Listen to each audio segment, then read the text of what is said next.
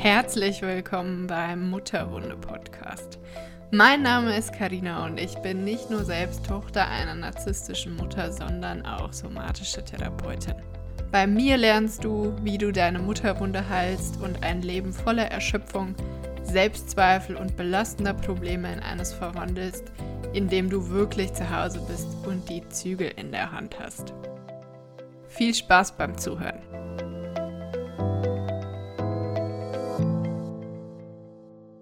Bevor du diese Folge hörst, ein kleiner Disclaimer. Es tut mir wahnsinnig leid, dass diese Folge eine so schlechte Audioqualität hat. Grundsätzlich habe ich ein schrecklich teures Podcast-Mikrofon und in das habe ich während der ganzen Folge auch reingelabert. Ich habe nur leider vergessen, im Aufnahmeprogramm auch das richtige Mikrofon auszuwählen. Ich möchte aus Authentizitätsgründen die Folge aber jetzt nicht nochmal aufnehmen. Ich entschuldige mich für die schlechte Tonqualität. Beim nächsten Mal denke ich hoffentlich wieder dran. Sorry. Herzlich willkommen zu einer neuen Folge Mutterwunde Podcast. Schön, dass ihr wieder eingeschaltet habt. Und auch heute geht es wieder um ein Thema, das sehr, sehr viele von uns betrifft. Sehr, sehr viele Menschen mit Mutterwunde, Töchter narzisstischer Mütter. Und wahrscheinlich auch dich, wenn du mir zuhörst und wenn du auf diese Folge geklickt hast. Äh, eine der Fragen, die mir mit am häufigsten gestellt werden, ich weiß, das sage ich immer, aber mir werden sehr viele Fragen sehr häufig gestellt, ähm, geht in die Richtung, warum ist es so schwer für mich, meine Bedürfnisse äh, an erste Stelle zu stellen? Warum stelle ich die Bedürfnisse von anderen immer vor meine eigenen? Woher kommt das? Warum unterdrücke ich meine eigenen Bedürfnisse? Warum kann ich gar nicht so genau spüren, wo meine eigenen Bedürfnisse sind, was ich überhaupt brauche? Und genau darum soll es heute gehen. Denn der Grund dafür ist mal wieder sehr wahrscheinlich deine Mutterwunde der Hintergrund, der da so ein bisschen zum Tragen kommt, ist, dass wir ganz oft kein aus uns stammendes inneres Selbstwertgefühl haben, sondern dass wir gelernt haben, dass wir unser Selbstwertgefühl ganz, ganz viel von außen beziehen, indem wir gemocht werden von anderen oder auch für unsere Leistungen in irgendeiner Weise honoriert werden, sei es durch Aufmerksamkeit oder irgendwas anderes. Und Grenzen setzen und seine Bedürfnisse zu achten und zu nähern ist eben nicht angeboren, sondern wird erlernt oder halt auch nicht. Und da sind wir beim Knackpunkt. Ähm, die meisten toxischen Mütter, narzisstische Mütter, womit auch immer ihr euch identifiziert, ähm, kennen keine Grenzen und Grenzüberschreitungen liegen da so ein bisschen, stehen da so ein bisschen auf der Tagesordnung. Das heißt, es ist gar nicht so sehr verwunderlich, dass auch du keine Grenzen kennst. Ähm, auch wenn sich das unterschiedlich zeigt, ist es dasselbe Phänomen. Dass deine Mutter keine Grenzen kannte, hat darin resultiert, dass sie quasi in dich eingedrungen ist, äh, emotional, energetisch und dass sie quasi nicht sieht, wo andere, wo andere Menschen, ähm, ja, wo sie aufhört und wo andere Menschen anfangen. Und bei dir ist es das Gleiche. Du weißt auch nicht so genau, wo du aufhörst und wo andere Menschen anfangen. Aber du bist eben nicht dieser invasive Typ von Grenzen setzen, meistens jedenfalls. Wir sind da, auch das passiert bei uns, dass wir häufig übergriffiges Verhalten zeigen, obwohl wir das gar nicht wollen. Aber die Dynamik bei dir ist sehr wahrscheinlich eher in Richtung, ähm, ja, dass du andere eben immer einlädst, quasi deine Grenzen zu überschreiten, weil das ist so ein bisschen, was du gelernt hast. Als Kind war die Dynamik ja so, dass du nicht du sein solltest, also ein normales Kind mit Bedürfnissen, mit Grenzen, sondern dass du lieb und brav sein solltest. Es gibt da auch so ein, ich glaube, mittlerweile sagt man das hoffentlich nicht mehr so sehr, aber ähm, Klientinnen aus älteren Semestern haben mir das häufiger gesagt, dass das früher immer gesagt wurde, Kinder darf man sehen, aber nicht hören. Und dementsprechend durftest du eben auch nicht Nein sagen. Und vielmehr warst du als meistens Töchter narzisstischer Mütter, aber für toxische Mütter gilt das in den meisten Fällen recht ähnlich leider, ähm, sind die, kind die, die, die, diese Mütter missbrauchen ihre Kinder ähm, für sich selbst, für ihre Nährung. Das heißt, die Kinder sind im Wesentlichen eigentlich nur dafür da, um die Mutter zu spiegeln und zu nähern. Was heißt spiegeln? Spiegeln heißt, ich sehe deine Bedürfnisse. So, das ist eigentlich schon alles so. Das Spiegeln ist erstmal, ich, ich sehe, was da da ist und nähern wäre dann, ich sehe deine Bedürfnisse und ich tue jetzt irgendwas, um sie zu erfüllen. Ähm, du hast meistens beides gemacht. Ähm, wie gesagt, Kinder von toxischen Müttern werden nicht als eigenständige Person akzeptiert oder angesehen, sondern eben als mehr oder weniger energetische Erweiterung der Mutter ausgebeutet und missbraucht. In deiner Funktion als Kind heißt das auch, dass du eigentlich keine eigenen Bedürfnisse und Grenzen haben darfst. Jetzt warst du aber ein kleines Baby, bist auf die Welt gekommen und Babys haben erstmal Bedürfnisse. Das ist so. Und diese Bedürfnisse, egal welche es sind, Hunger, Nähe, ähm, was auch immer, Schmerzen, ähm, diese Bedürfnisse, dass das Baby Bedürfnisse hat und diese artikuliert, indem es zum Beispiel schreit oder sich anders ausdrückt, ist ein enormer Stress oder sogar ein Trigger für die Mutter. Und da kommt jetzt das zu tragen, was Alice Miller als Drama des begabten Kindes beschreibt oder beschrieben hat. Ähm, du als Kind merkst, dass das für deine Mutter Stress oder ein Trigger bedeutet. Und weil du so sehr von ihr abhängig bist, ja, du bist ja ein kleines Baby, das heißt, du kannst nicht mal eben sagen, ja, kein Problem, ich gehe jetzt mal in Rewe und kaufe mir da meine Milch oder ich wechsle meine Windel einfach mal eben selbst oder ich, ich kümmere mich selbst um mich, wenn ich Bauchschmerzen habe. Das geht alles nicht. Also du bist zu 100% ausgeliefert und dein Überleben hängt einfach zu 100% von deiner Mutter ab. Auch wenn es vielleicht noch einen Vater gibt, äh, in den ersten Lebensjahren in der Regel ist ja die Mutter die äh, primäre Bezugsperson, zumindest mal wenn gestillt wird, äh, oft auch sonst. Und ähm, weil du eben in dieser hundertprozentigen Abhängigkeit bist und schon als Kind die, diese innere Weisheit, also als Baby diese innere Weisheit hast, ähm, dass du eben so abhängig bist, setzt du alles daran, dass du nicht in die Ungnade von deiner Mutter fällst, weil es könnte sein, dass du dann stirbst. Oder es ist sehr wahrscheinlich, dass du dann stirbst, wenn deine Mutter dich ablehnt und deine Bedürfnisse nicht mehr, also gar nicht mehr erfüllt, auch nicht die Bedürfnisse nach Nahrung, äh, und so, dann wirst du sterben. Das ist einfach ein universelles Naturgesetz. Und aus diesem Grund, weil du genau davor Angst hast, ähm, nährst du schon als ganz, ganz kleines Baby, ein paar Tage nach Geburt, die Bedürfnisse deiner Mutter und nicht andersrum.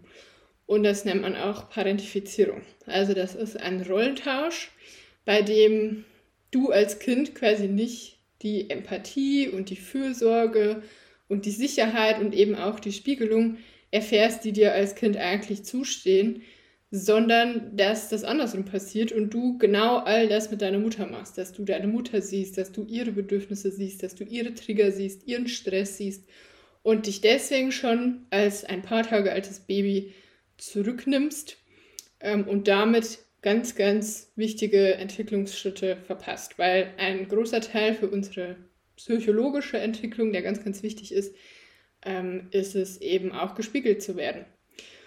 Und im Übrigen, auch die Frage wird mir dann öfter gestellt, sind das ganz oft die äh, Babys, mit denen dann später angegeben wird oder auch schon damals angegeben wird, was dann heißt, nee, also mein Kind ist ganz unkompliziert, das schreit wirklich nie.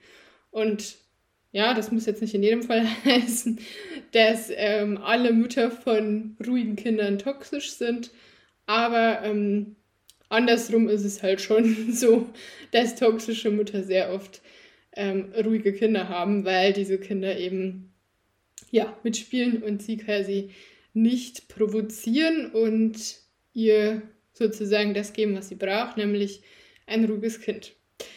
Und ich habe jetzt gerade schon so ein bisschen über die psychologische Entwicklung gesprochen und für unsere psychologische Entwicklung hinsichtlich Bedürfnisse, beachten, Grenzen setzen und so weiter ist die Autonomiephase ganz, ganz wichtig. Die beginnt ungefähr mit dem zweiten Lebensjahr und geht bis zum ungefähr fünften Lebensjahr. Das heißt, das ist ein relativ langer Zeitraum. Und genau in dieser Autonomiephase, sie wird auch von Eltern gerne Trotzphase genannt, weil die Kinder eben in dieser Phase ihre Grenzen testen, obviously. Ähm, und genau diese Autonomiephase findet bei Kindern von toxischen Müttern ganz oft nicht oder nicht ausreichend statt, eben weil die Mutter das aktiv unterbindet. Und diese Phase wäre aber eigentlich super wichtig, weil sie ist dazu da, um das Bewusstsein für die eigene Person und für die eigene Persönlichkeit und dafür, welche Werte und Normen man eigentlich hat, äh, zu entwickeln. Natürlich ist das mit fünf Jahren noch ein bisschen früh, eigene Werte und Normen zu entwickeln, jedenfalls in, in, in dem Kontext, wie wir das als Erwachsene sehen. Aber das legt den Grundstein dafür.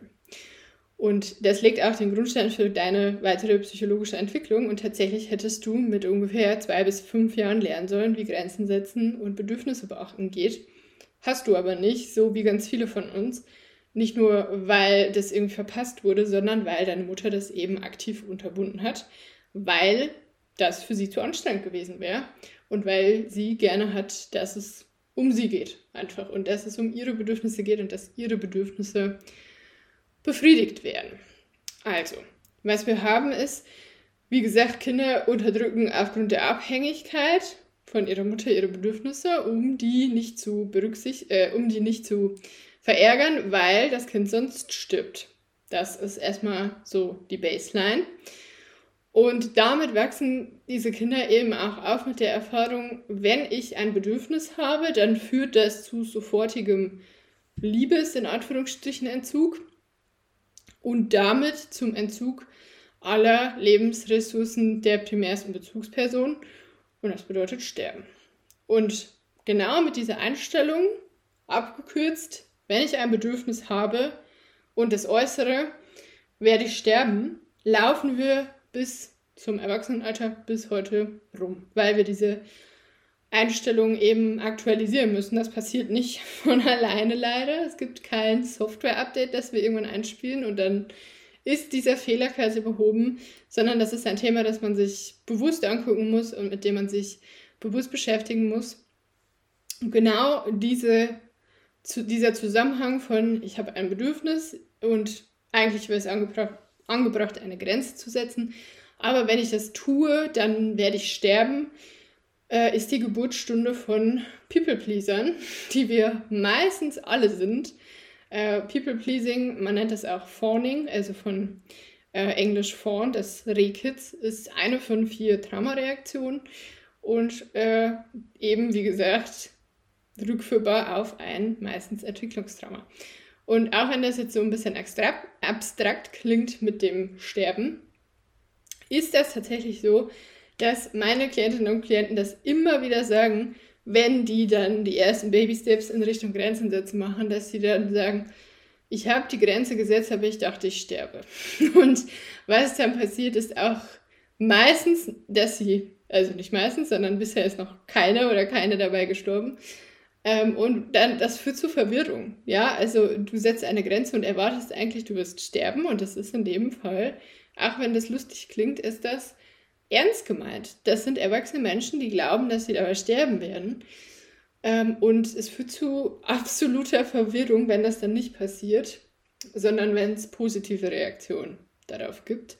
Aber erstmal haben wir genau das, also wenn es dir genauso geht und du denkst, wenn ich diese Grenze setze, dann muss ich sterben oder das schaffe ich auf keinen Fall, dann ist das ein sehr, sehr gutes Anzeichen dafür, dass eben genau dieses Babymuster in dir aktiv ist, dass dieses frühkindliche Muster in dir sozusagen aktiv ist, das Angst hat zu sterben. Um noch ein bisschen tiefer in das Thema Bedürfnisse einzusteigen, möchte ich gerne ein kleines, vielleicht Schultrauma, ich weiß es nicht, hochholen. Vielleicht kennst du aus dem Sozialkundeunterricht oder aus irgendeinem anderen Fach ähm, aus der Schule noch die Bedürfnispyramide nach Maslow. Diese Pyramide, die wir eigentlich alle lernen mussten, glaube ich jedenfalls. In meinem Schulsystem war das jedenfalls so. Äh, falls du dich nicht mehr erinnern kannst, ist ja hier auch ein Podcast, das heißt, ich kann dir nicht mal eben ein Bild zeigen. Das ist eine Pyramide, die aus sechs, äh, nein, fünf ähm, Bedürfnissen ähm, besteht, fünf Grundbedürfnissen. Auf der ganz untersten Ebene sind physiologische äh, Bedürfnisse, also Hunger, Durst, Schlaf und so weiter. Dann kommen die Sicherheitsbedürfnisse, dann kommen soziale Bedürfnisse, dann kommen Individualbedürfnisse und ganz oben an der Spitze ist die Selbstverwirklichung. Und wenn wir uns das mal angucken, diese Bedürfnispyramide, wenn dir das jetzt zu abstrakt ist, ohne die vor dir, vor dir zu haben, dann google das einfach kurz, dann hast du die Pyramide auch vor dir. Ähm, und wenn du dich mal ehrlich fragst, welche meiner Bedürfnisse wurden eigentlich erfüllt in meiner Kindheit, während ich, oder auch heute, während ich in der Gegenwart von meiner Mutter bin, dann ist die ehrliche Antwort ganz oft, dass das maximal die unterste Ebene ist, die physiologischen Bedürfnisse. Ja, also dass es irgendwie Essen gibt, dass es äh, ein Dach über dem Kopf gibt und dass es ein Bett gibt, in dem du schlafen kannst. Und ganz oft ist es aber auch so, dass zumindest während wir Babys sind, nicht mal diese physiologischen Bedürfnisse erfüllt ähm, sind. Ich äh, weiß nicht, ob du das noch kennst, aber früher hat man ja gesagt, man soll die Babys schreien lassen ähm, weil das würde die Lungen stärken und das Schreien kommt ja aber nicht von ungefähr, ähm, sondern kann auch einfach ein Anzeichen von Hunger sein. Das heißt, es kann sein, dass äh, als Baby nicht mal die unterste Ebene deiner Bedürfnispyramide erfüllt war, weil du zum Beispiel vor Hunger schreien gelassen wurdest. Ähm, ja, oder auch einfach deine Windel voll war. Auch das ist ein physiologisches Bedürfnis, einfach sauber zu sein. Und das Traurige daran ist aber, dass ganz, ganz viele toxische Eltern genau das als Rechtfertigung für ihre tollen Erziehungsqualitäten heranziehen. Ja, ganz oft, vielleicht kennst du den Spruch auch, die meisten meiner FollowerInnen und KlientInnen kennen den. Ja, du hast ein Dach über dem Kopf, saubere Kleidung und immer genug zu essen. Und das ist dann deren Rechtfertigung dafür, dass du ja immer alles hattest, was du brauchst. Fakt ist aber, Dach über dem Kopf, was zum Anziehen und was zu essen, das gibt es auch im Kinderheim. So, und das ist keine Rechtfertigung für irgendeine Erziehungsqualität und vor allem ist es keine Rechtfertigung dafür, dass deine Bedürfnisse angemessen erfüllt sind, weil all das, was da genannt wird, erfüllt gerade mal die unterste Ebene der Bedürfnispyramide, die physiologischen Bedürfnisse. Gut, Dach über dem Kopf kann man vielleicht auch noch so ein bisschen in die zweite Ebene, Sicherheitsbedürfnis, hineinziehen. Äh, aber das war es dann auch schon. Wenn wir uns aber die psychologischen Grundbedürfnisse angucken, die hat äh, Grave, also der Typ heißt Grave, entwickelt, äh, dann sieht es ganz zappenduster aus. Die psychologischen Grundbedürfnisse, wenn wir ganz, ganz klein sind, ähm, also als ganz kleines Baby, sind erstmal Bindung und Sicherheit. Das sind die ähm, Bindung und Überleben vor allem auch sind die zwei primärsten und später, wenn wir dann so ein paar Monate und Jahre alt sind, kommen dazu auch noch Lustbefriedigung und Unlustvermeidung und Selbstwerterhöhung und Anerkennung. Und wenn du dir das jetzt mal anhörst, also ich sag's dir nochmal, also Bindung, Autonomie und Sicherheit, Lustbefriedigung und Unlustvermeidung und Selbstwerterhöhung und Anerkennung sind die vier Grundbedürfnisse, die wir als Menschen auch heute, die du auch heute, aber auch als Kind ähm, erfüllt haben musst, damit es dir gut geht und damit deine Grundbedürfnisse, ne, wir sprechen von Grundbedürfnissen und Bedürfnisse und Wünsche sind nicht das gleiche. Das heißt, Bedürfnisse brauchen wir, damit wir gesund sind. Bedürfniserfüllung brauchen wir, damit wir gesund sind. Ähm, und wenn du dir das jetzt mal so anhörst, dann kannst du mal für dich evaluieren, ob diese Bedürfnisse von deiner Mutter oder auch in deinem aktuellen Leben äh, so erfüllt sind. Und in der Regel lautet die Antwort zumindest für deine Kindheit nein. Und das hat ziemlich gravierende Folgen. Wenn zum Beispiel das Bedürfnis nach Bindung nicht erfüllt ähm, wird, dann werden wir ganz, ganz oft zu People-Pleasern. Ja, darüber sprechen wir ja jetzt gerade. Ähm, wenn das Bedürfnis nach Autonomie und Sicherheit nicht erfüllt ist, dann entwickelt sich ganz, ganz oft Hypervigilanz, Kontrollsucht, Zwänge und Essstörungen, vor allem Anorexie. Ja, also wenn ich quasi nichts kontrollieren kann, dann kontrolliere ich wenigstens mein Essverhalten. Ähm, bei Lustbefriedigung und Unlustvermeidung sind die Coping-Strategien dazu ganz häufig Süchte. Einfach nur, ich will meine Lust befriedigen, also entwickle ich Süchte oder auch, ähm, auch wieder Essstörungen, hier vor allem dann Binge-Eating, auch hier wieder im Zusammenhang mit Sucht. Einfach, ich äh, esse meine Gefühle und meine Lustbefriedigung quasi auf. Ähm, und wir haben auch ganz oft Frustrationsintoleranz. Also einfach, ja, ich versuche es gar nicht erst, weil es könnte schief gehen sozusagen.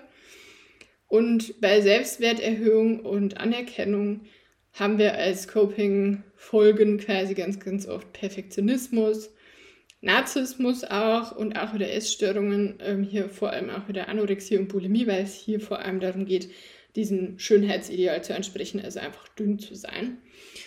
Und wenn du dir das jetzt so angehört hast, dann hast du vielleicht gemerkt, dass einiges von den Coping-Strategien, die ich genannt habe, als die würdest du im ICD-10, also im Manual, wo äh, die psychischen Erkrankungen äh, kodiert sind, würdest du die finden, weil das ganz oft die Folge davon ist, wir entwickeln psychische Erkrankungen, weil unsere Bedürfnisse in unserer Kindheit nicht oder nicht ausreichend erfüllt sind. Und das klingt immer so banal, wenn man sagt, ja, es ist irgendwie wichtig, dass die Bedürfnisse erfüllt werden, aber es ist halt nicht banal. Es ist, es ist das Wichtigste überhaupt. Und das ist die einzige Präventionsmaßnahme letztlich, ähm, die dich vor Krankheiten schützt. Und wir haben jetzt hier nur über psychische Erkrankungen gesprochen. Von körperlichen Erkrankungen will ich gar nicht anfangen. Auch Autoimmunerkrankungen, Diabetes, ähm, Lungenerkrankungen, Herz-Kreislauf-Erkrankungen. All das ist in der Regel die Folge von sehr, sehr viel Stress. Stress ist das Schlimmste, was wir unserem Körper antun können.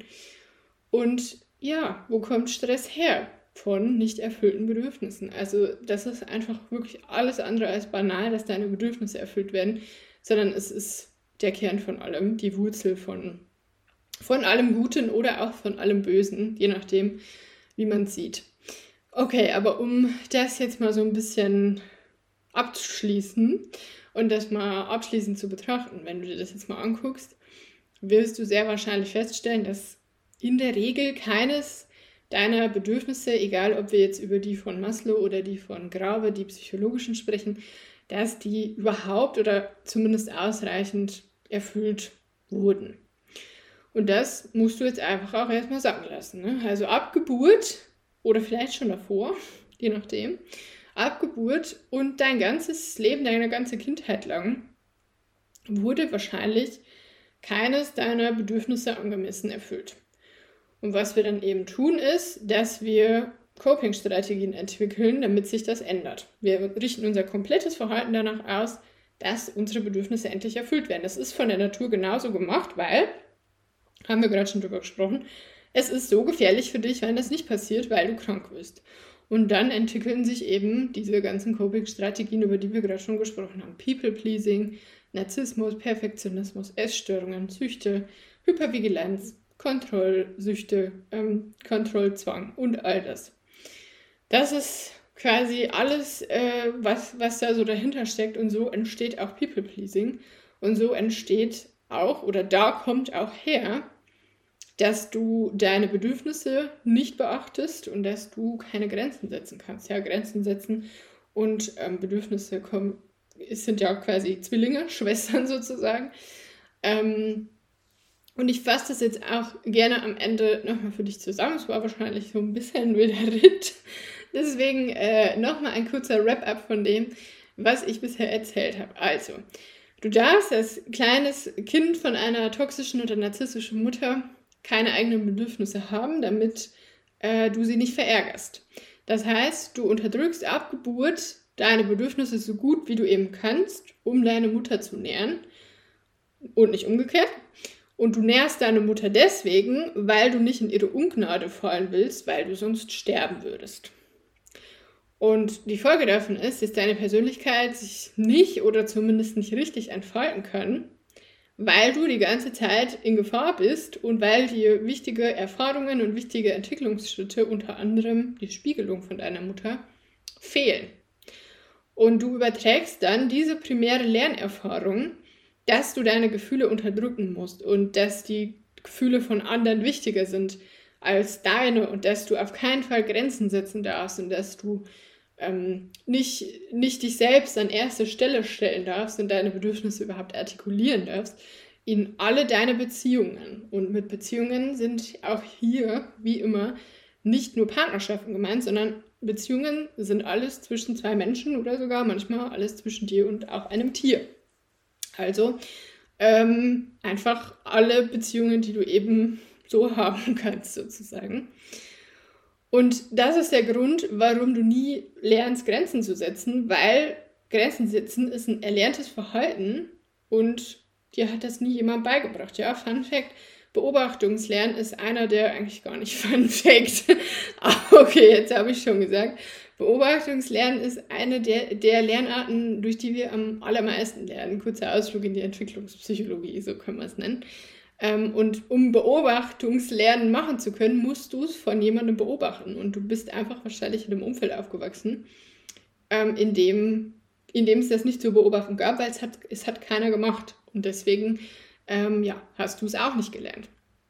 Und deswegen läufst du vielleicht auch jetzt noch rum und denkst, dass Grenzen setzen schlecht oder egoistisch ist, weil deine primäre Beziehungserfahrung ist, dass du keine Grenzen haben darfst, weil deine Mutter eben so grenzenlos war oder wahrscheinlich immer noch ist. Und das heißt, du bist bis heute ein People-Pleaser und bist total gefangen in deiner frühkindlichen Trauma-Response, die eben ist, ich darf nicht Grenzen setzen, ich darf nicht meine Bedürfnisse priorisieren, weil dann muss ich sterben. Ja, auch das nochmal, ich weiß, es klingt total weit hergeholt, aber genau das ist, was dein Nervensystem produziert, genau das ist, was du auch spürst, was dir so diese Angst macht, ähm, wenn es darum geht, eine Grenze zu setzen. Also es geht einfach um Sicherheit und Überleben, das heute noch, es geht dir heute noch um Sicherheit und Überleben, weil dein Nervensystem immer noch in diesem Babystadium feststeckt. Es denkt immer noch, du wärst irgendwie drei Wochen alt oder so und du stirbst, wenn du ein Bedürfnis hast oder eine Grenze sitzt. Ja, also das hat einfach noch nicht verstanden, dass du jetzt wahrscheinlich, keine Ahnung, wie alt du bist, irgendwas zwischen 20 und 70 wahrscheinlich. Ähm, und dass du jetzt einfach nicht mehr abhängig bist von irgendjemand anderem, um deine Bedürfnisse zu erfüllen, sondern dass du das selber tun kannst heute und sogar selber tun musst viel mehr. Aber die Dynamik dahinter ist so ein bisschen, dass du durch deine Mutter schon ganz, ganz früh dazu gezwungen wurdest, ähm, dich zwischen, zwischen Ehrlichkeit und Gehorsam zu entscheiden. Aber die, die Wahrheit ist eigentlich, dass du gar keine, damals gar keine ähm, Entscheidung darüber hattest, für was du dich jetzt entscheidest, sondern äh, es war klar, wenn du überleben willst, musst du dich für Gehorsam entscheiden. Und deswegen hast du deine Gefühle eben unterdrückt und deine Bedürfnisse auch und eben nie eine Grenze gesetzt. Und dieses Muster hast du bis heute aufrechterhalten und nie aktualisiert. Das ist leider so. Wir müssen diese Themen lernen, wenn wir dann drauf stoßen. Es aktualisiert sich, wie gesagt, nicht ähm, von alleine, in den meisten Fällen jedenfalls. Äh, und es ist, braucht eben aktive Arbeit, diese Muster anzugehen und diese Muster aufzubrechen und zu verändern und dem Nervensystem klarzumachen, hey, wir sind kein Baby mehr, wir sind heute viel älter und wir sind nicht mehr abhängig und wir werden nicht sterben, wenn wir ein Bedürfnis haben oder eine Grenze setzen. Und wenn du jetzt bereit dazu bist, dieses Muster loszulassen und wenn dir diese Folge gefallen hat, dann habe ich eine gute Nachricht für dich. Was ich dir heute erzählt habe, ist nämlich eine kleine Kostprobe aus meinem neuen Programm, dem Boundaries Bootcamp. Und in diesem Programm zeige ich dir, wie ich selber rausgeschafft habe aus diesem frühkindlichen Muster. Und ich habe mir damals eine Sechs-Schritte-Methode entwickelt, ein Modell, anhand dessen ich das geschafft habe. Und wenn du willst, bringe ich dir das bei und zeige dir, wie du lernen kannst, ganz intuitiv zu spüren, wo deine Grenzen überhaupt sind, weil auch das können wir nicht. Ja, auch das wurde uns nicht beigebracht. Es wurde ja, du durftest deine Grenzen ja die ganze Zeit nicht spüren. Woher sollst du also heute wissen, wo die überhaupt sind? Also wir gucken uns an, wie du lernen kannst, wo deine Grenzen sind, und zwar super intuitiv, nicht so zwangsmäßig. Ähm, und vor allem, wie du deine Grenzen, wenn du sie dann gefunden hast, kommunizieren kannst. Und zwar so, dass du nicht denkst, dass du stirbst. Naja gut, ehrlicherweise, wahrscheinlich beim ersten Mal wirst du doch denken, du stirbst, aber es ist nicht ganz so schlimm, wie, ähm, wie es vielleicht sein könnte, äh, wenn du dich quasi ohne diesem Sechsschritte-Modell daran, daran äh, versuchst, weil das eben genau das mit einbezieht, dass es dir ganz, ganz viel Angst macht und das eben deswegen so friedvoll wie möglich und so selbstsicher wie möglich passieren kann. All das bringe ich dir in diesem Programm bei. Die Live-Runde findet am 30. März statt. Und danach ist das Programm als Aufzeichnung für dich verfügbar oder wenn du nicht live dabei bist, ähm, eben auch dann als Aufzeichnung für dich abrufbar. Und ich freue mich sehr, wenn wir uns da sehen und gemeinsam dein Grenzen setzen Game ein bisschen ableveln und dich aus dem Baby-Nervensystem in ein erwachsenes Nervensystem holen. Ganz vielen Dank fürs Zuhören. Ich hoffe, die Folge war wertvoll für dich, in welcher Art auch immer. Wenn du Bock hast, mit mir zusammenzuarbeiten, egal ob eins zu eins, in Gruppenprogramm oder in Form von Online-Kursen, dann findest du alle Infos dazu immer auf meiner Website mutterwunde.com oder du findest mich auf Instagram, TikTok, YouTube, Pinterest, überall, wo es Internet gibt, unter meinem Handle Mutterwunde. Wir hören uns in der nächsten Folge.